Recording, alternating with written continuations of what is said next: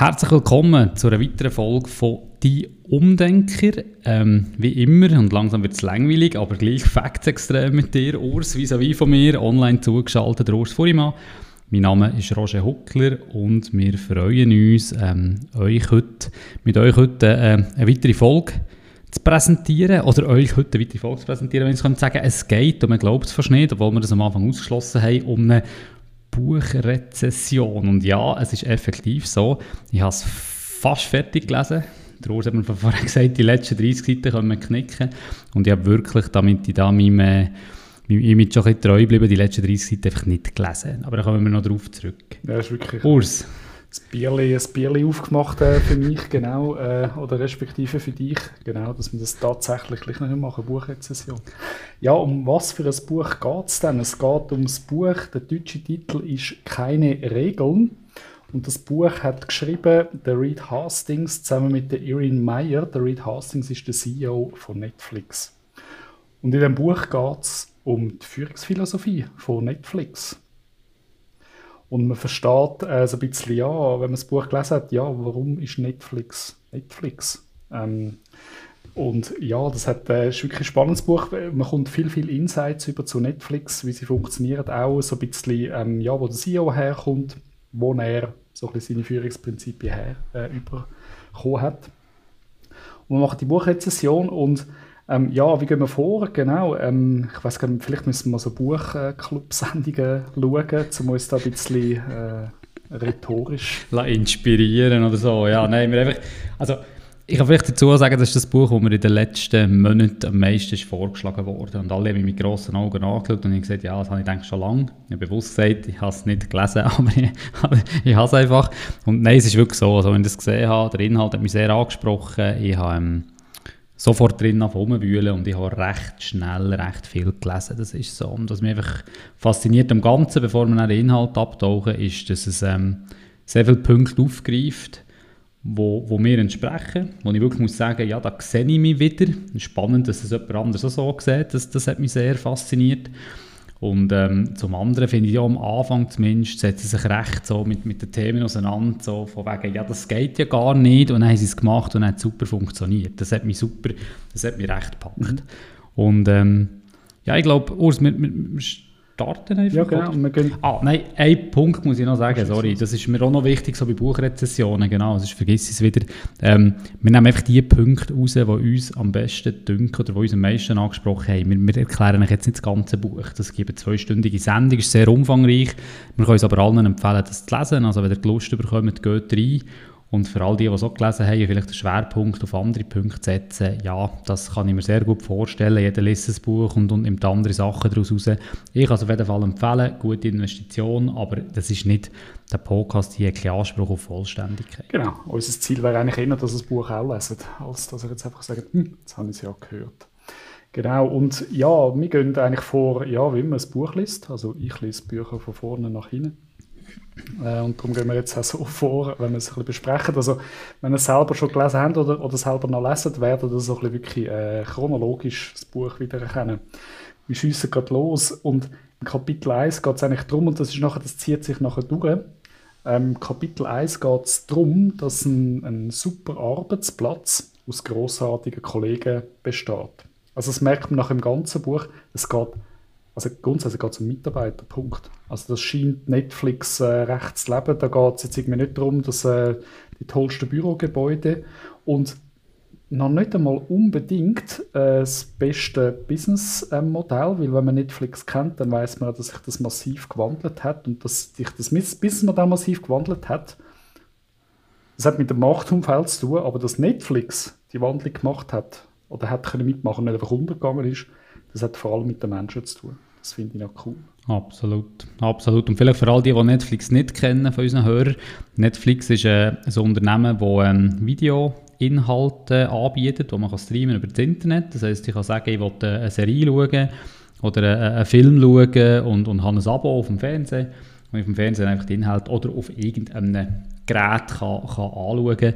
Ähm, früher haben die DVDs verleiht, ganz, ganz früher. Die haben ja online verleiht, also haben einen Handel gemacht mit DVDs, so haben dann wieder Urs gesagt, hat ihr Businessmodell laufend angepasst und sind heute eine von den gehören zu den grössten Unternehmungen der Welt. Also von dem her sehr erfolgreich, weltweit tätig, auch in der Schweiz sehr verbreitet und bekannt. Ja, es sind jetzt immer Klick gemacht. Soll, soll sich jeder melden, bitte? Ich glaube, die können wir einer Hand zählen, die Netflix nicht kennen. Aber merci für den Input, vor allem für den Ausflug, wo sie hergekommen sind.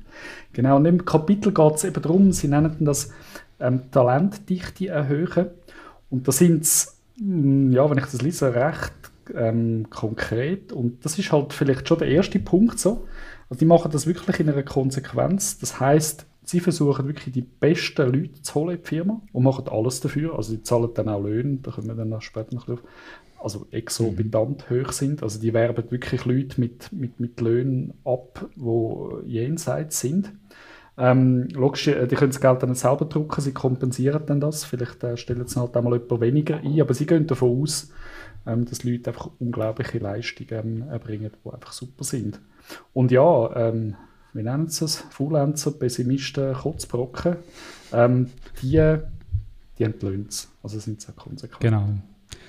Ich glaube, das war so ein einschlagendes Erlebnis, gewesen, was ich zuerst mal vor einer Situation war, dass es nicht Netflix war, sondern eine frühere Firma, wo sie wirklich das Thema hatte, sie müssen Leute entlassen. Und sie haben sich dann überlegt, ja, was machen wir jetzt? Entlassen wir jetzt eher die jungen Wilden oder, oder generell einfach Talente so, weil die finden schnell wieder etwas, oder ähm, trennen wir uns jetzt von diesen Mitarbeitern, wo wir uns halt einfach schon Gedanken gemacht haben über Performance. Sie haben das relativ lang diskutiert, weil es halt auch noch so eine ja, ist nicht ganz eine einfache Entscheidung. Jetzt soziale Engagement muss man da auch ein bisschen im Hinterkopf behalten. Und sie haben dann gesagt, nein, wir gehen diesen Weg, wir wollen mit den Besten weiterarbeiten. Und haben aber recht Angst davor, vor dieser Konsequenz. Und was dann passiert ist, ist äh, hat sie dann bestätigt, also wo die Abbaugespräche durch sind, hat sich das Arbeitsklima eigentlich recht krass und schnell verbessert, weil man gemerkt hat, dass die Leute, wo sie sich davon getrennt haben, eigentlich allgemein so ein bisschen bekannt waren dafür, dass sie eben nicht wirklich performen, dass sie die anderen Leute mit ihren negativen Gedanken angesteckt haben und und und. Und das hat sich so ein bisschen, so haben es erlebt, das hat sich dann so ein bisschen wie ja, positiv entwickelt und dann haben sie wirklich angefangen, die Talentdichte, wie du gesagt hast, erhöhen. Und, und die Leute haben sich dann gegenseitig motiviert. Also wenn, wenn die Supercracks und die Top-Leute zusammenarbeiten, dann entsteht einfach nochmal viel, viel mehr, wenn, du noch Leute hast, die dich eigentlich immer ein bisschen bremsen. Das ist so ein die Philosophie und so hat das Ganze angefangen. Das ist der erste Grundstein von ihren ganzen Überlegungen. Wir wollen nur noch Talent, wir wollen nur noch Leute, die die Einstellung stimmt, wir wollen nur noch Top-Shots.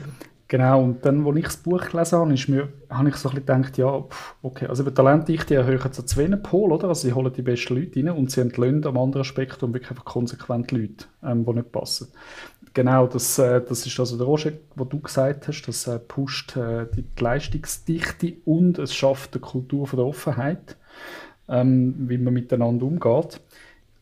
Genau, und dann haben wir so überlegt, ja, das ist jetzt nicht in jedem, also je nachdem, wie man als Unternehmen so eingebettet ist in vielleicht Gesamtarbeitsverträge, was man so für eine Kultur hat von sozialer Verantwortung, ähm, ist das schwierig, so konsequent Leute zu entlassen oder vielleicht auch von der Lohn, Lohnstruktur nicht so viel Flexibilität hat. Und dann habe ich so gedacht, ja, okay, also komme ich ein mal weiter. Ähm, mhm. Der Punkt ist aber echt, ähm, dass, dass eigentlich nachher der ganze Rest von der Kultur baut nachher eigentlich darauf aus, dass man die besten Leute hat. Das heißt, man, ja, Netflix-Kultur geht nicht ohne den Teil 1. Genau. Genau, das ist sehr, sehr wichtig für das Verständnis, weil der nächste Schritt ist dann sofort, wenn man die nur noch mit Talent schafft, ist, dass man eigentlich eine Kultur von Offenheit schafft, wo man auch regelmäßig Feedback gibt. Ja. Und das tönt so ein bisschen, ja, das ist so ein bisschen ausgelutscht. Oder ja, Feedback-Kultur, das hat man überall und gleich niemand macht es und so. Aber sie machen das relativ krass und konsequent. Und spannend war eben, ähm, wenn er Außenstehende in das Unternehmen kommen, werden sie nicht damit konfrontiert und sie sich das nicht gewöhnt. Also für die Netflix-Mitarbeiter ist es offenbar ganz normal, dass wenn etwas nicht geht, dass man es sagt. Ja. Und das ist, wenn du irgendwie als externen Workshop kommst, oder so, oder das nicht gewöhnt bist und du kennst die Leute nicht und, und irgendwie vor 50 Leute oder 100 Leute ist irgendein Vortrag und dann meldet sich jemand aus dem Publikum und kritisiert die vor allen, dann scheint das dort ganz normal zu sein, aber für die Leute recht befremdend. Aber sie sagen einfach, schau, nur dann kommst du weiter. Oder nur wenn du offen aussprichst, was gut ist, mit gewissen Regeln, da kommen wir dazu, das ist sehr wichtig, sie halten sich dort konsequent an Regeln, ähm, ähm, bringt es einem weiter. Oder? Mhm. Und sie fordern das wirklich konsequent ein. Was ich spannend finde bei dem, bei dem zweiten Kapitel ist, dass mit diesen Feedback-Regeln, weißt, ich habe so gedacht, ja, schon eigentlich trivial. Also eigentlich weiß das jeder. auch, auch, auch Feedback, mhm. ähm, Feedback-Regeln, ja, man könnte es kurz anschneiden, aber die werden jetzt niemand überraschen. Das ist das, wie man es kennt. Aber, also eigentlich trivial, aber sie machen das in einer so einer Konsequenz, dass es eben tatsächlich äh, sehr wirkungsvoll ist. Ja, du, eben, du sagst schon, es kennt jeder, aber niemand hält sich daran. Genau. Das ist das, was ich erlebe in den Firmen. Also Feedback geben ist immer schwierig, äh, hat man das Gefühl, vor allem wenn es eben ein kritisches Feedback ist. Lob ist noch eins, aber mhm. da muss man sich dran, an Nase an, dass man daran denkt, aber kritisch ist es schwierig. Und Feedback-Regeln ist schon auch wichtig, dass man eben nicht aus einem eigenen aus einem eigenen Gefühl raus einfach mal rauslässt, dass einem nicht gut dünkt, sondern es muss wirklich äh, Unterstützung als Ziel haben. Ja. Also die Idee, und das ist die erste Regel von Ihnen, oder generell, die bei dir ist generell Feedback-Regel, das Feedback muss eine positive Absicht haben. Mhm. Es muss eine positive Absicht verfolgt werden und nicht einfach Frustration rauslassen. Es muss einen praktischen Nutzen haben. Das ist das zweite Teil, es muss sich auf Sachen konzentrieren, die man effektiv kann ändern kann. Ich meine, wie viele erleben nicht so in meinem persönlichen Alltag, wenn man immer, ist immer einfacher über die anderen zu reden, was die müssten machen, aber es geht wirklich darum, dass man hier etwas anspricht, wo das vis-à-vis selber in Macht hat zu ändern. Und, und, und das sind die ersten zwei Regeln. Und das andere geht nicht darum, Feedback anzunehmen. Es muss wertschätzend sein, wenn man ein Feedback bekommt. Also man muss die Wertschätzung zeigen, auch wenn es vielleicht im ersten Moment hart ist, muss man wirklich sagen, hey, Merci, man muss vielleicht so, das ist eine natürliche Reaktion, dass wenn man kritisiert wird, will man sich verteidigen oder entschuldigen. Das ist ureigener Instinkt mhm. bei uns und den muss man unterdrücken und wirklich das aufnehmen und Merci sagen. Und am Schluss, und das finde ich auch wichtig, das ist generell so, ob man es dann akzeptiert, das Feedback, oder ablehnt, dass man daraus macht, ist immer noch sich selber überlassen. Genau. Also wirklich auf diese Sachen schauen, Wertschätzung, zeigen, wie man es bekommt, überlegen, ob ich es annehmen oder nicht aber auch wenn man Feedback gibt, es muss unterstützend sein und nicht einfach aus der Frust raus, es muss einen praktischen Nutzen haben. Eigentlich relativ simpel, aber mal, nehmt euch selber eine Nase an. Genau, du musst nachher also meine Hypothese ist jetzt, alle, die jetzt zulassen, denken quasi, ja okay, ist jetzt keine Überraschung, oder? So habe ich es gemeint, aber ja, also ich, kenne das von mir selber, also wenn ich das jetzt höre, natürlich und hundertmal gelesen, aber das nachher so verinnerlichen, dass man das nachher den Moment nicht verpasst, weil wie, wie manchmal hat man schon den Moment verpasst und denkt, oh, jetzt hätte ich eigentlich ein Feedback geben So, mhm. okay, dann kann ich noch schnell nachfassen, kann ich meinen Kollegen schnell anrufen oder dann muss ich sagen, hey, ich, ich bist mir vorher gerade untergegangen. Aber die haben das so verinnerlicht, genau, dass das wirklich einfach normal ist. Im Vortrag, während dem Vortrag, noch wenn der vorne steht, findest du quasi, du, sorry, deine Rhetorik und deine Folien sind jetzt nicht so toll gewesen. Ähm, mit alles zusammen, hey, äh, genau, Wertschätzung, konkreten Tipp äh, mitgeben. Das ist dann schon ähm, doch einfach sehr konsequent. Absolut, aber eben wird immer wieder erwähnt und das macht das Buch auch aus. Es hat immer wieder Beiträge drin, also eins zu eins Aussagen von Mitarbeitern, ehemalige Mitarbeiter oder aktuelle Mitarbeiter, wie sie die Situation erlebt haben. Ja. Wo sie neu zum Unternehmen sind gekommen. Sie erzählen wirklich sehr persönliche Sachen, wie es ihnen dann ergangen ist, wie sie es vorher kennt haben. Und das macht meiner Meinung nach das Buch auch sehr lesenswert. Dass einfach immer wieder so verschiedene Sichten eingebracht werden und so. Also das mhm. ist, eben mit dem Feedback gibt es x Beispiele, wo das Thema wieder aufgreifen, wo, wo, wo man sich in diese Situation kann versetzen kann. Und eben so simpel ist es eben leider nicht. Aber ich habe mir das dann auch vorgenommen, warum mache ich das nicht mehr? Ich probiere das wirklich umzusetzen. Im dritten Kapitel geht es nach einem spannenden Thema und ich finde das am Anfang gefunden, ja, ist so ausgelutscht, Ferienregelung und Urlaubs, äh, Ferienregelung ähm, und Spesenregelungen. Als ich es dann aber gelesen habe und für mich so reflektiert habe, ich muss sagen, ich finde das ein cooles Kapitel, weil es einfach dann ganz, ganz konkret wird. Eben, weißt, so Kultur und, und Offenheit mhm. und Feedbackregeln, das musst du über, über Jahre wahrscheinlich entwickeln. Und jetzt aber Urlaubsregelung und Reisespesenregelungen, da kannst du ganz konkret sofort das Zeichen setzen, dass dir extrem wichtig ist und sichtbar wird, wie die Werte gelebt werden Um was geht es in dem Kapitel, Roger? Ja, es geht echt darum, dass sie im Prinzip so die gängigen Regeln abschaffen wollen. Sie zeigen aber, also wollen abschaffen, dass sie abgeschafft haben. Und sie zeigen auch, was es eben alles braucht, damit es funktioniert. Also konkret gibt es bei ihnen keine Urlaubsregelung. Also das heisst, wie viele Ferien das man hat, ist nie definiert, sondern es geht darum, dass du ähm, den Ferien nimmst, wenn du Lust hast. Mhm. Und, und so lange Ferien machst, wie es dir gut tut. Und auf der anderen Seite, das Ganze hat natürlich... Ähm, hat natürlich auch eine Konsequenz. Auf der anderen Seite musst du einfach sicherstellen, dass deine Arbeit gemacht ist. Weil denken daran, sie wollen nur die Besten von den Besten. Und Und das funktioniert eben aufbauend, wenn ich dann irgendwie meine Arbeit nicht mache oder zu viel Spesen oder Ferien nehme oder was auch immer, dann habe ich mit der offenen Feedback-Kultur, sagt mir das dann relativ schnell irgendjemand, wenn das nicht mehr ins Ge Gefüge passt. Und ich habe das recht lange beleuchtet. Was ich spannend finde, ist, ähm, wenn man das macht, gibt es in gewissen Kulturen einfach die Situation, dass man gar keine Ferien mehr nimmt. Mhm. Also jeder hat dann Angst, in die Ferien zu gehen, weil er ja Angst hat, den Job zu verlieren. Und gerade in anderen Kulturkreisen, ich glaube in Asien ist das recht verbreitet, wenn man nicht muss, nimmt man keine Ferien. Und dort haben sie aber dann relativ schnell herausgefunden, dass die Führungskraft hier ein sehr wichtiger Einflussfaktor ist als Vorbild. Und sie haben ihre Führungskräfte dazu ermuntert, regelmässig in die Ferien zu gehen und davon zu erzählen. Also die kommen dann zurück und erzählen, was sie erlebt haben und ermuntern ihre Leute und so. Und so scheint es zu funktionieren.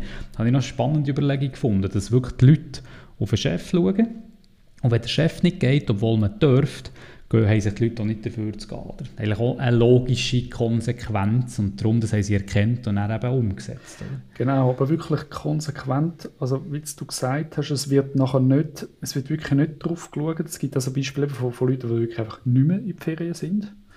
Ähm, so, das läuft nachher eigentlich über Feedback äh, zu, der, zu der Arbeitsleistung, vielleicht mhm. auch zum Verhalten, vielleicht auch zu irgendwie so ein bisschen äh, Ausgleichen. Das heißt, es wird nicht es wird nachher nicht direkt in Frage gestellt, dass der Mitarbeiter keine Ferien nimmt, weil ja, das ist sein, sein Recht, keine Ferien mehr zu machen. Das heißt, und, und das finde ich auch noch spannend, oder? Weil, weil, wie schnell es passiert. Dann gibt es die kleinen Widersprüche. Wir haben zwar keine Regeln mehr, aber trotzdem mhm. schaut noch jemand drauf. Ob man jetzt irgendwie mhm. so im, im Sinn von, ähm, ja, so ein bisschen, wie es im Allgemeinen passiert, es wird dann trotzdem angesprochen. Und nachher und nachher führt es ja faktisch, dass es eigentlich trotzdem eine Regel gibt, die ist dann einfach unausgesprochen. Und das machen sie wirklich nicht. Nein, es wird keine Liste geführt, es wird nicht irgendwo ja. rapportiert oder so. Und das Zweite in diesem Zusammenhang ist eben auch die Spesenregelung. da habe ich mich natürlich als ehemaliger, oder ehemaliger Einkäufer natürlich sofort wieder gefunden. Oder jetzt sehen wir so ein bisschen, ja, Geschäftsessen. Verschiedene Kulturen, verschiedene Situationen. Wie regelst du jetzt die Ausgaben, wenn du mit einem potenziellen Kunden oder einem guten Lieferant gehst essen, was macht man da? Und muss ich sagen, hier auch ganz klar, es gibt keine Regeln. Du entscheidest, liebe Mitarbeiter, was in diesem Moment angebracht ist. Und ähm, da hat es eben auch Leute gegeben, die gewechselt haben zu Netflix von früher und die verschiedene Regelungen aufgezeigt. Eine war zum Beispiel, gewesen, die erste Flasche Wein geht aufs Haus, äh, aufs Haus wird vom Geschäft zahlt so, und, und das Essen wird zahlt. Aber, aber Dessert und alles andere müssen sie selber zahlen. Und dann hat der Mitarbeiter auch gesagt, ja, da haben wir wenigstens eine klare Regelung gehabt. Mhm. Aber was ist passiert? Du hast die teuerste Flasche Wein genommen und hast Hummer gegessen. Mhm. Und, und heute bei Netflix sagen sie da, mit gewissen Produzenten gehst du Burger und Bier trinken. Das, das passt für die. Also weißt, es ist doch völlig okay, wenn, wenn man einfach das zahlt, was es braucht, mit einem gewissen gesunden Menschenverstand. Wir wollen ja etwas von diesen Leuten. Es soll ja Wertschätzung sein, man will die Zusammenarbeit fördern. Und für, für gewisse passt Bier und Burger und für andere musst du halt in ein Spitzenrestaurant. Aber ich glaube, es geht wirklich auch hier darum, gesunden Menschenverstand nicht zu unternehmen, ausnutzen und, und, und sich einfach überlegen, hey, wenn das mein Unternehmen wäre, wenn das mein Geld wäre, was würde ich zahlen, damit es gut kommt? Oder? Das finde ich wirklich spannend. Ja, ich, das ist noch spannend. Ähm, ich würde dem eben nicht, ich, ich habe ein bisschen mit dem gesunden Menschenverstand, weil er einfach extrem unterschiedlich ist. Aber vielleicht lassen wir Ende aufs Gleiche. Also ich finde ihre Regeln spannend. Quasi, hey, überleg dir einfach und das musst du selber entscheiden. Ist das jetzt im besten Interesse vom Unternehmen? Ja. Dann ist die Entscheidung richtig. Weil wenn du das nur an deinem gesunden Menschenverstand regelst, das spielt vielleicht eine andere Sache drin. Ja, ist das jetzt fair oder wie machen es andere? Ähm, und das ist nicht der Maßstab. Also das würde ich jetzt ein bisschen aber eben, vielleicht sind das jetzt Feinheiten. Ich würde nicht gesunden Menschenverstand sagen, ich würde sagen, hey, ist das das Beste für das Unternehmen? Dann ist es gut. Ja, du hast recht. Oder es basiert auch wieder darauf, dass es echt Spitzentalent sind. Ja. Und bei den Spitzentalenten wieder muss sagen, hey Kollegen, schaut, ähm, es ist nicht euer Privatinteresse im Vordergrund steht, sondern das Geschäftsinteresse. Ja. Und das meine ich mit gesundem Menschenverstand. Aber du hast schon recht, ja, das ist schon so. Also das Beste für das Unternehmen, das erwähnen sie auch immer wieder. Oder? Ja. Aber das, das haben sie wirklich, das haben sie wirklich ähm, durchgesetzt und das funktioniert. Und das bedeutet hier aber auch wieder, dass die Führungskräfte sich nicht auf solche Diskussionen dürfen einlassen. Also die werden oft von neuen Mitarbeitern halt schon damit konfrontiert und sagen, ja, ist ja okay, dass wir keine Regelung haben, aber, aber wie wird das so gelebt? Aber das, was du vorher gesagt hast, es gibt eben die gleiche Regelung, die ist einfach nicht aufgeschrieben, das machen sie konsequent nicht. Ich sage, in diesem dynamischen Umfeld, das sie sich bewegen, mit dieser Geschwindigkeit, können sie, wollen sie so wenig Vorgaben und Regeln haben wie, wie nötig, ähm, damit sie sich auch schnell können bewegen im Markt. Oder? Mhm. Wenn, man, wenn man nicht wirklich eine Organisationsstruktur für Kontrollen aufbaut, dann, dann musst du einfach damit rechnen, dass du das Freigabeverfahren sich so über viele Instanzen und über, über so lange Zeit hinstreckt, ja, dass der Kunde verhungert ist, bevor er etwas zu essen auf dem Tisch hat. Und, und das setzen sie konsequent um und machen das offenbar wirklich erfolgreich, dass es eben nicht braucht. Ja. ja. Ähm, genau, ja, jetzt eben über Spitzenkälter haben wir schon äh, geredet für Spitzenkräfte. Vielleicht können wir da ein bisschen zügiger äh, drüber kommen. Genau, da haben wir gesagt, wirklich, sie, sie zahlen wirklich einfach Top-Löhne und teilweise wirklich jetzt nicht irgendwie so 5% drüber, sondern einfach irgendwie so das Doppelte als irgendein anderer. Oder das Zehnfache. Oder das Zehnfache. Ähm, weil sie einfach davon ausgehen, ja, die sind dann auch zehnmal effizienter. Das heißt, das lohnt sich wirklich rein rechnerisch, solche Löhne zu zahlen. Was ich noch spannend finde in diesem Kapitel ist, dass sie äh, schauen, also dass, dass sowohl Führungskräfte, aber auch Mitarbeitende selber, dass die äh, den Marktwert sollen kennen. Das heißt, die machen wirklich, also ich sag mal so, so Smoke-Tests quasi, also die gehen wirklich, ähm, sag mal, Fake rekrutieren, um wirklich einfach herauszufinden, ähm, ja, was, was sind denn so Marktlöhne, was, was wird denn zahlt äh, für solche Stellen. Äh, das machen, ähm, das machen äh, Vorgesetzte und sie halten aber auch Mitarbeiter dazu an, das immer mal wieder selber herauszufinden. Also bewirb dich doch wieder mal irgendwo. Und wenn du merkst, dass du noch jemand anderes einen höheren Lohn bekommst, dann sag uns das bitte. Dann passen genau, wir die Lohn an wird das nachjustiert. Das finde ich auch sehr spannend. Also nicht untypisch, also sie wollen, dass man mit, mit Headhunters beispielsweise redet, die werden ja oft auch angegangen, weil sie die Besten von den Besten sind. Mhm. Und sie, sie ermuntern sie wirklich mit denen zu reden. Und, und das mit Faktor 10, das habe ich gleich, auf den Punkt ich gleich noch schnell mhm. eingehen.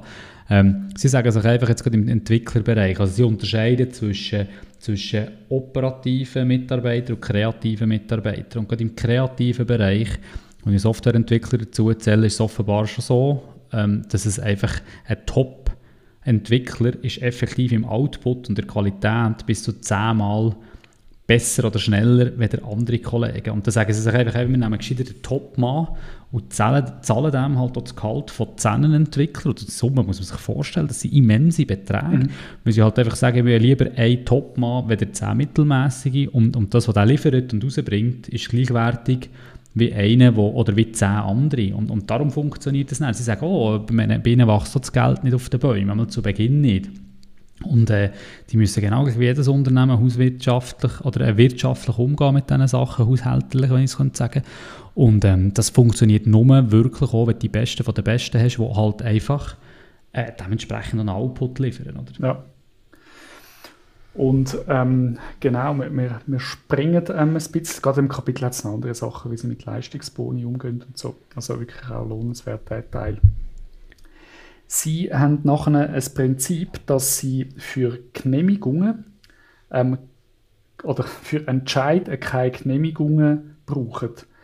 Damit das aber möglich ist, braucht es eine maximale Informationstransparenz. Darum ähm, sind ihre Bücher, also das heißt wirklich äh, Bücher, ich meine jetzt äh, Buchhaltung, Zahlen, Zahlen ja. die sind wirklich offen und transparent. Das heißt, jeder Mitarbeiter weiß, einmal, wenn es kritisch wird finanziell oder wie es läuft, wo man Geld ausgibt, auch wo am meisten Geld reinkommt. Ähm, das hat natürlich dann einen grossen Einfluss auf Entscheidungsverfahren. Das heißt, so die maximale Transparenz also das heißt, wenn jeder soll können Entscheidungen treffen, dann braucht auch jeder alle Entscheidungsgrundlagen. Wie sonst funktioniert das? Also sonst gibt es einfach keine guten Entscheidungen nachher. Ja, und es hat auch bei den kritischen Situationen zu tun, wenn es eben um, um Personalabbau geht. Also sie reden mit den Leuten transparent und sagen, ganz ehrlich, ähm, wir sind uns im Moment am überlegen, die Sparte umzubauen. Ich weiß nicht, ob es diesen Job noch gibt in einem halben Jahr. Und, und das wiederum, da gibt es so coole Beispiele, die ich gleich schnell erwähnen mhm. ist, eine Mitarbeiterin hat aus eigener Erfahrung erzählt, wie das war bei ihr. Sie hat ihr ein Traumhaus gefunden. Wirklich relativ lang gesucht, ihr absolutes Traumhaus in der Nähe vom Bürogebäude, das sie geschafft hat bei Netflix. Und aufgrund der Tatsache, dass mir gesagt hat, dass sie vielleicht in einem halben Jahr keinen Job mehr hat, haben sie das Haus nicht gekauft. Weil das macht ja keinen Sinn, wenn sie dann wieder müssen zügeln müssen. Und hat aber dann ihren Job können behalten und ist dann ein bisschen traurig gewesen und das ein bisschen angekreidet von wegen, ja, hätte ich das gewusst, dann hätte ich mein Traumhaus gekauft. Ja. Ähm, das ist eine Seite. Die andere Seite ist aber, hat sie es gekauft und hat es nicht gewusst und hat dann in drei Monate später ihren Job verloren, ein halbes Jahr später, wäre auch dumm gewesen. Also es hat immer so ein bisschen, es hat zwei Seiten. Also man macht natürlich hier den Leuten auch Angst, wenn man offen und transparent ist, was vielleicht unberechtigt ist. Aber die Leute müssen lernen, damit umzugehen. Ich finde das auch transparent extrem wichtig, damit sich die Leute in diese Situation können, können versetzen können. Ja. Genau, und eben das mit, äh, dass keine Genehmigungen für Entscheidungen erforderlich sind, das muss ich schnell ein bisschen einsortieren. Oder? Es geht darum, dass man nicht ähm, irgendwie so der, das kennen wir alle, oder? so ein bisschen der, der Linie äh, quasi nach, der, der, der Organisationspyramide nach muss gehen, Entscheidungsprozess ähm, befolgen und abklopfen. So diesen Prozess gibt es nicht. Ähm, es gibt natürlich wirklich so ein klassisches Genehmigungsverfahren gibt's nicht. Ähm, was aber natürlich äh, beinhaltet, dass man Entscheidungen trifft, ist, dass man natürlich eben wieder Feedback-Regeln, also dass auch eingefordert wird, dass man wirklich bei möglichst vielen Leuten geht, geht äh, Feedbacks einholen, Ideen einholen. Sie versuchen auch, um Entscheidungen zu fällen, möglichst viele Leute äh, einzubeziehen ähm, in die Entscheidungsprozess, dass es möglichst breit abgesteckt ist, dass Feedback fließt wenn es das mit entscheiden, ähm, dass man herausfindet, ähm, dass es da Sachen gibt, die dafür und dagegen sprechen. Aber es wird nicht einfach aus der Hierarchie heraus entschieden. Also entscheidet einfach der Chef, weil er der Chef ist, sondern es wird ja. entschieden eigentlich aus der Fachkompetenz heraus. Genau, und, und Sie reden hier auch von, von, von Wetten, oder? Mhm. Das im Prinzip sagen, stell dir das vor, wenn du selber musst Entscheidungen fällen ähm, musst du den Kontext verstehen. Eben, du musst top sein in dem, was du machst. Du musst das gesamte, das gesamte, das gesamte ähm, ähm, Umfeld verstehen. Du musst wissen, wie wir zahlenmässig dastehen, was wir für eine Strategie haben. Und sie reden in diesem Zusammenhang eben von Wetten. Stell dir vor, du gehst in ein Casino und, und hast einfach deine Chips. Und du setzt dort auf Glücksspiel. Gewisse wirst gewinnen und gewisse wirst verlieren. Und du wirst schlussendlich am Gesamterfolg gemessen. Ja. Also was am Abend vom Casino noch übrig ist, hoffentlich mehr als vorher, das ist gut. Und, und es wird aber nicht die einzelne Wette angeschaut. Wenn du etwas verlierst, ist es einfach wichtig, dass du auch erkennst, warum habe ich das verloren, ja. was sind meine Erkenntnisse und die Erkenntnisse teilst mit den anderen, aber dafür gewinnst du eine andere, die besser ist und in Summe wird deine Leistung dann eigentlich angeschaut, in so, also im Gesamten, wie viel Wetten habe ich gewonnen versus was habe ich verloren, also was ist am Schluss übrig geblieben, so muss ja. ich sagen. Das finde ich auch noch Finde ich auch noch spannend. Und was ich auch noch sagen ist, ein weiterer Grundsatz ist, versuch es nicht deinem Chef recht zu machen, sondern dem Unternehmen. Ja. Also das heisst, deine Leute challengen die aktiv als Vorgesetzte. Und auch wieder das ist extrem spannend. Ich meine, du musst, und da gibt es x Beispiele, du musst deinen Leuten auch Vertrauen schenken. Sie gehen vielleicht einen anderen Weg, als du es gemacht hättest. Aber sie sind Profis auf diesem Gebiet, sie haben ihre Jetons, sie können ihre Wetten setzen Du musst es machen, aber du versuchst es zu coachen, aber du darfst es nicht unterbinden. Oder? Die, die Wetten, ähm, wo, wo man setzt auf, ähm, also ja, jetzt im Netflix-Umfeld auf, auf eine neue Filmproduktion, auf eine neue, äh, vielleicht auch neue neues Genre oder so, die müssen getestet werden. Da ist ein Beispiel drin von einer Mitarbeiterin, die arbeitet am Standort ähm, in, in Istanbul, also ist irgendwie so ein bisschen fürs Marketing und für Social Media Kampagnen verantwortlich von Netflix in der Türkei und, und ja, die entwickeln einen Plan intern, ein grossartiges Beispiel, ähm, geht komplett in die Hose. Teilweise scheitert es an trivialen Sachen, wo man hätte herausfinden können, wenn man es getestet hat. Also, sie müssen ihre Sachen testen, aber auch dort, die hat extrem viel gelernt daraus raus und ist nachher in einer weiteren Kampagne viel erfolgreicher geworden, weil sie den Fehler gemacht hat. Das ist wieder das, was du gesagt hast. Der Gesamterfolg mhm. muss stimmen. Du musst nicht jede einzelne Spielrunde gewinnen im Casino, sondern ja, du musst einfach ähm, über die Zeit musst mehr Geld rausnehmen, als ihr steckst. Genau. Ja. Und wenn du eben Geld verlierst, das wirklich bewusst ins Rampenlicht stellen. Ja. Und auch hier haben wieder die Vorgesetzten eine Vorbildfunktion, die gehen voraus. Topmanager, Geschäftsführer steht her und sagt, dann habe ich einen Fehler gemacht, das habe ich mir überlegt, das habe ich nicht überlegt das lehre ich daraus und teile das. Und das, das ist wirklich wieder ein extrem starkes Signal als, als Führung, wenn du herstehst und deine Fehler auch entsprechend kommunizierst. Und her sagst und, und ich werde das nächste Mal besser machen. Also sehr ein starkes Signal in ja. der ganzen Runde. Ja. Nachher geht es wieder ähm, in, in einem weiteren Kapitel. Wir sind im Kapitel 7. Da geht es um den sogenannten Keeper-Test. ähm, quasi also der, der, der, der Behaltertest oder, oder wenn man jemanden, einen Mitarbeiter halten. Kannst du kurz ein bisschen ausholen, um was es in diesem Keeper-Test geht? Ja, es geht eigentlich darum, dass man ähm, eben, man sagt immer, man will die Besten von den Besten. Ja. Und, und, und das ist eben ganz am Anfang gelernt, dann die offene Kultur, die Abschaffung, also das Feedback-Regeln, die Abschaffung von der Rahmenbedingungen und, und, und, bis dorthin, dass man sich überlegt, ja, wie behalten wir jetzt die besten Leute? Das eine ist die zu rekrutieren mit guten Gehältern und das andere ist die zu behalten. Und der Keeper-Test ist etwas, wo man die Vorgesetzten darauf aufmerksam macht, dass sie das jederzeit machen sollten. Sie müssen sich überlegen, wenn ein Mitarbeiter XY zu mir kommt und mir sagt, dass er kündigen will, und einen vergleichbaren Job in einem, in einem anderen Unternehmen annimmt, wie viel würde ich machen, um diesen Mitarbeiter zu behalten. Ja. Wenn du sagst, du würdest alles machen, um ihn umzustimmen, dann behaltest du ihn. Und wenn du überlegst, ja, vielleicht wäre ich sogar froh, wenn er würde gehen, dann kündigst du ihm. Ja. Also auch wenn er nicht kommt, aber die Überlegung musst du machen, fiktiv, wenn jetzt XY zu mir kommt und sagt, hey, ich gehe, was wäre deine Reaktion daraus heraus? Wenn du ihn würdest behalten dann schau zu dem und behalte ihn. Wenn du dir aber würdest sagen, nein, ich wäre eigentlich froh, dann entlässt ihn schon. Auch wenn er eigentlich im Prinzip gar nichts falsch gemacht hat. Die machen das mit einer grossartigen Abfindung, die sind fair, es gibt relativ grosse Entschädigungen, sie nennen da keine konkreten Zahlen, aber die machen das fair, aber so stellen sie sicher, dass sie nur die Besten für die Besten haben. Also wenn sie jemand anderes hätten, der besser wäre für diesen Job, dann würden sie den im Prinzip behalten und, und, und, und den eben, und einen anderen, der eben nicht gut ist für den Job entladen. Das ist der sogenannte Keeper-Test. Genau.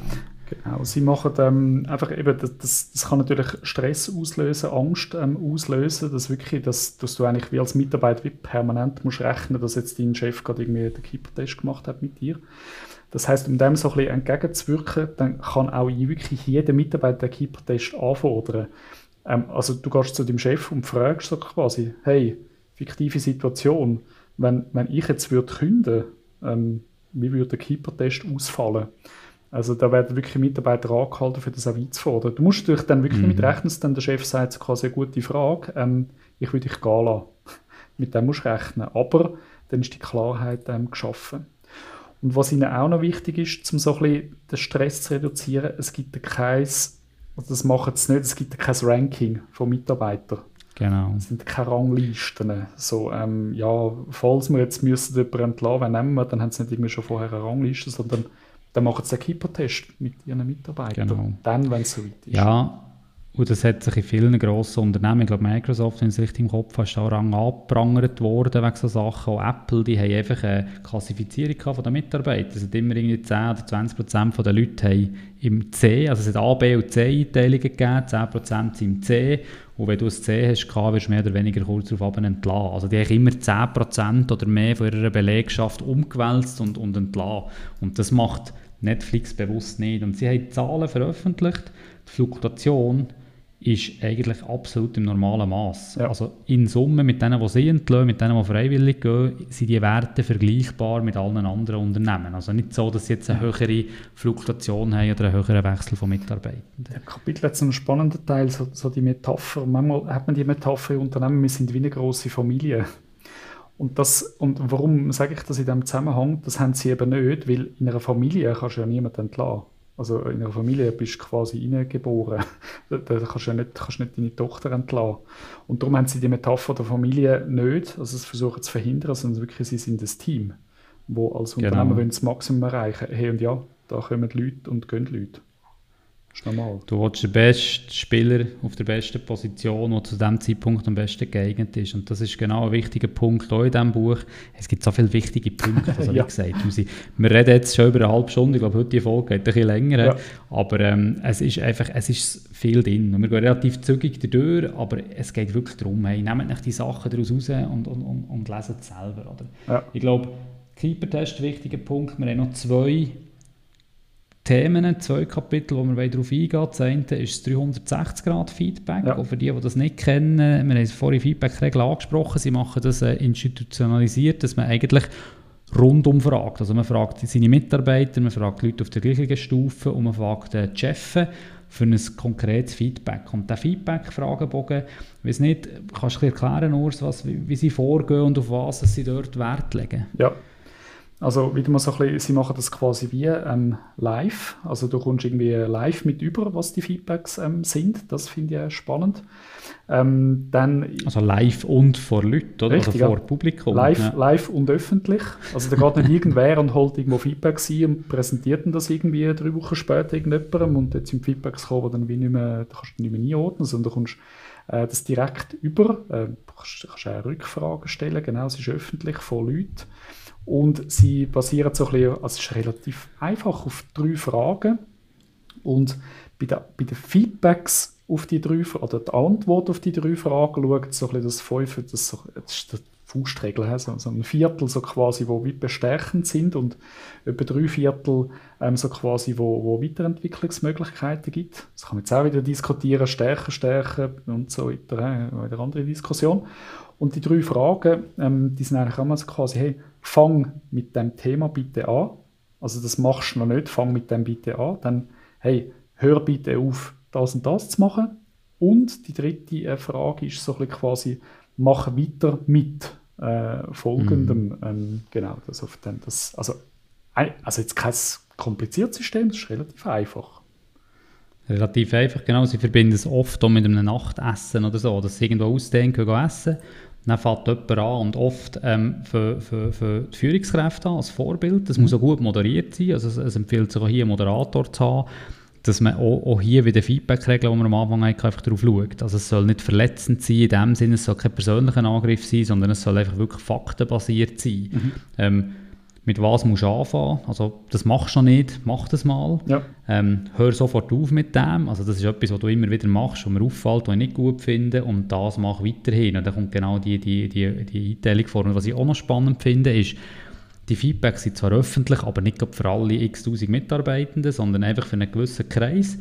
Aber sie teilen es näher. Also sie gehen dann eigentlich in ihr Team zurück, das sie verantworten, in ihren Bereich und vor allem die kritischen Feedbacks geben sie öffentlich bekannt. Ja. Und das ist eigentlich auch so etwas, also das alte Bild vom Manager, der Chef macht keine Fehler, der ist immer äh, unantastbar, das, das, das, das sprengen sie völlig. Sie gehen her und sagen, schau, ich habe Feedback bekommen, das und das und das hat man mir gesagt, das nehme ich auf, das sehe ich auch so und so. Sie, sie teilen das öffentlich mit ihren Leuten, die eigentlich äh, in ihrer Organisation irgendwo unterstellt sind. Und mhm. das finde ich extrem stark und mutig und halt auch wieder, dass das bildet Kultur. Also jeder macht Fehler und, und sie stehen dazu und arbeiten daran. Das finde ich ein sehr starkes Signal dort auch, ja. Absolut. Und das ist eine gute Überleitung zum, zum, zum äh, letzten Kapitel, ähm, wo wir besprechen das heißt Führung durch Kontext, nicht Kontrolle. Das heißt, äh, dass du das vorhin gerade erwähnt hast, oder hey, wir haben eine Feedback-Kultur, wir fordern offenes Feedback ein, man soll aus Fehlern lernen. Ja, und wenn du das vorlebst als Vorgesetzter, dann gibst du quasi wie den Rahmen vor. Also jeder erlebt das, jeder weiß, hey, das ist wichtig, jeder kommt damit über, warum man das macht, warum das wichtig ist. Und das ist ein wichtiges Führungsprinzip, dass man nicht über Kontrolle führt, sondern ähm, Kontext äh, zu geben. Das heißt, es geht immer darum, ähm, den Mitarbeiter oder der ganzen Firma möglichst viel Verständnis für den größeren Rahmen zu geben. Ähm, mhm. Warum sind wir da? Was ist unsere Strategie? Warum haben wir diese Strategie? Warum fällen wir Entscheidungen, wie wir sie fällen? Ähm, wirklich viel Zeit zu investieren, dass die Leute äh, ja, das Big Picture verstehen. Absolut. Und was auch hier wieder ist, also eben das Ziel für eine Führungskraft, das grosse Ganze aufzuzeigen, die Richtung, auch das ist eigentlich kein, das ist nicht Rocket Science. Ja. Also das ist eigentlich etwas Purpose-driven, wo man, wo man wirklich versucht, als Führungskraft Leute Strategie und den Weg aufzuzeigen und gleich wird es eben oft nicht gemacht, aber ich glaube ganz fest selber auch daran, wenn man den Leuten zeigt, in welche Richtung das es soll gehen, kann jeder in seinem kleinen Umfeld, in seiner Machbarkeit oder in seinem Einflussbereich den Entscheid selber fällen, weil er weiß, wir wollen ja in die Richtung. Und ich finde es extrem spannend, wenn ein Mitarbeiter eine Fehlentscheidung macht. Also eine Fehlentscheidung, ja, Anführungszeichen, aber, aber wenn, wenn jemand etwas entscheidet, was nicht unbedingt in diesen Kontext passt, dann ist es eben hier auch wieder der Führungskraft nicht, den Mitarbeiter zu kritisieren, sondern sich selber zu hinterfragen, hey, was habe ich falsch gemacht, damit der Mitarbeiter auf die Idee ist das umzusetzen. Also irgendwo durch habe ich ihm ja nicht aufzeigen was das grosse Ganze ist. Also suche ich den Fehler bei mir und nicht beim Mitarbeiter. Mhm. Weil wenn ich dann wieder korrigierend eingreife, dann verletze ich alle anderen Vorgaben und alle anderen Philosophie- und Kulturelemente, die wir vorher aufgezeigt haben. Das heisst, ich als Vorgesetzter nehme mir selber eine Nase, hat sehr viel mit Reflexion zu tun, finde ich auch eine wahnsinnig wichtige Stärke für eine Führungskraft, selber reflektiert mhm. sein, herzugehen und zu sagen, hey, wenn dieser Mitarbeiter auf die Idee ist gekommen, das zu machen, hat er irgendetwas von meinen Aussagen nicht verstanden. Also was, wie habe ich es, was habe ich ihm nicht können sagen was ihm gefehlt hat, um das zu machen. Oder? Ja, richtig. Also sehr wichtige, sehr wichtige Pfeil und auch hier eben keine Kontrolle. Also hey, das, das bringt einfach nichts. Man kann so viel, ich habe mal gelernt und gelesen, dass ein Unternehmen aber eine Größe von 1000 Leuten sich damit kann beschäftigen kann, zu 100% sich intern selber zu kontrollieren. Also jeder ist im Stress, jeder macht Überzeit, Output null, sondern einfach nur Kontrollen. Und da sagen sie von Anfang an, wir haben die besten Leute, der richtige Mindset, wir führen richtig, von dem her können wir uns auf Kontrolle ein bisschen, können wir Kontrolle ganz mhm. weglassen oder zumindest so, so krass wie möglich reduzieren. Ja. Das letzte Kapitel 10, das lassen wir raus im Buch, da geht es nachher, nachher darum, wie, wie, sie, wie sie nachher die Ideen von, von Netflix möchten in die Welt raustragen. Ähm, jetzt noch ein Businessmodell dahinter von der Autorin, die verdient dann glaube ich auch Geld damit. Das lassen wir raus und kommen ähm, zum, zu unserem persönlichen Fazit ähm, von diesem Buch. Und ich fange gerade an. Ähm, bei mir ist schon ein paar Wochen her, als ich das Buch gelesen habe, ist mir jetzt wieder so richtig äh, transparent geworden. Und was mein Fazit ist vom Buch, ich fange so ein bisschen mit, mit den kritischeren Sachen an, was ich im Buch will kritisieren ist, ähm, also vor allem auch die Co-Autorin, die schafft ja nicht bei Netflix, ähm, die hätte können kritischer sein, weil ich finde, es gibt wirklich Punkte, die finde ich, hey, die müsste man wirklich kritisch beleuchten, also die Talentdichte und einfach Leute entlassen, ähm, wo man findet, hey, sorry, du bist jetzt einfach nicht mehr der Superheld. Ähm, hey, das kann schon auch sehr zu kritischen Auswirkungen suchen. Da würde ich mir so ein bisschen kritischere Beleuchtung ähm, wünschen. Das ist teilweise echt ein bisschen Beweihräucherung von dem Netflix-Kult. Ähm, das würde ich am Buch kritisieren. Ähm, aber trotzdem finde ich das Buch super spannend. Was einem bewusst muss sein, ist, das ist das Netflix-Führungsprinzip. Und weil sie das so machen, sind sie Netflix. Ähm, und wenn man das einfach kopieren könnte, dann gäbe es ganz viele Firmen, die wären wie Netflix, aber das schließt sich auch wie selber aus. Und darum, wenn ihr das Buch leset, wie bei ganz vielen Sachen, das ist eine Geschichte von einem Unternehmen, wo dort hingelandet ist, absoluter Marktführer ist, weil sie eben so sind. Das heißt, ihr werdet es nicht können kopieren. Das wird nicht funktionieren, weil die Firma ist über, über, über ja, Jahrzehnte so entstanden mhm. und die Sachen haben sie sich nicht in einem Workshop ausgedacht und dann eingeführt.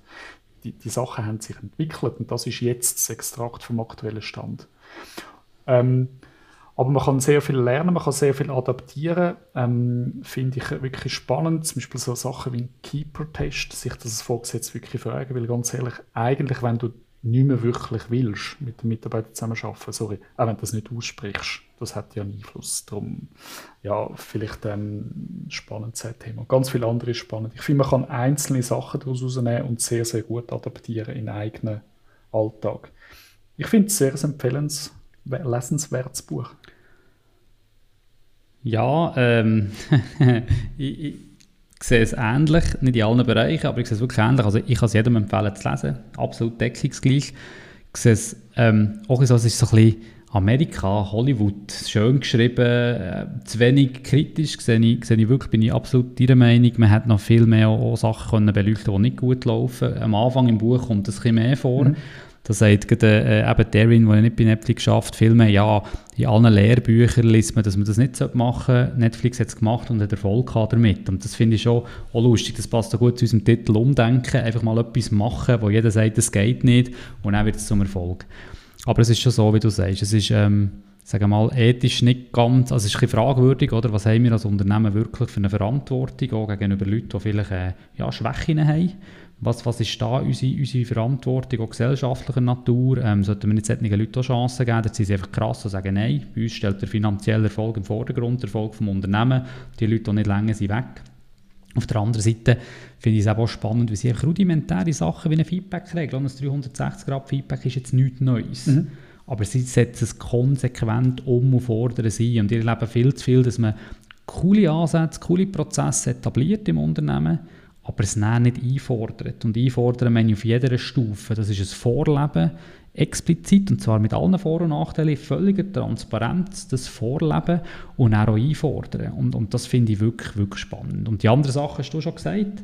Ich würde es auch lesen. ich habe es gelesen, fast. Die letzten 30 Seiten, eben dort, es nicht darum geht, dass sie selber ihr Modell vorstellen, das habe ich mir geschenkt.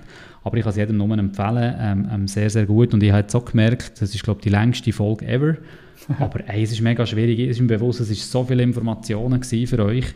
Wir haben es versucht, kurz zusammenzufassen, haben recht schnell geredet. Also von dem her, ähm, ja, vielleicht müssen wir das nächste Mal ein, ein kleines Büchlein nehmen, wenn wir es in 30 Minuten abhandeln wollen.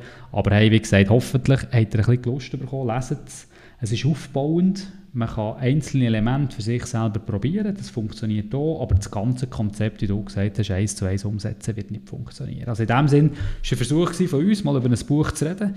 Ich hoffe, es hat euch Spass gemacht, ihr könnt etwas mitnehmen. Ähm, leset es, es oder, oder, oder, oder äh, kauft nichts und, und stellt es ins Regal, dass ihr wenigstens, dass ihr wenigstens mal den Finger gehabt habt und sonst, wenn ihr Fragen habt dazu oder Sachen noch detailliert wissen, kommt auf uns zu. Wir geben gerne Auskunft. Genau, merci vielmals, sind dabei gewesen. Ähm, äh, vielen Dank, wenn ihr auf den Follow-Button drückt, wenn ihr unseren Podcast weiterempfehlt.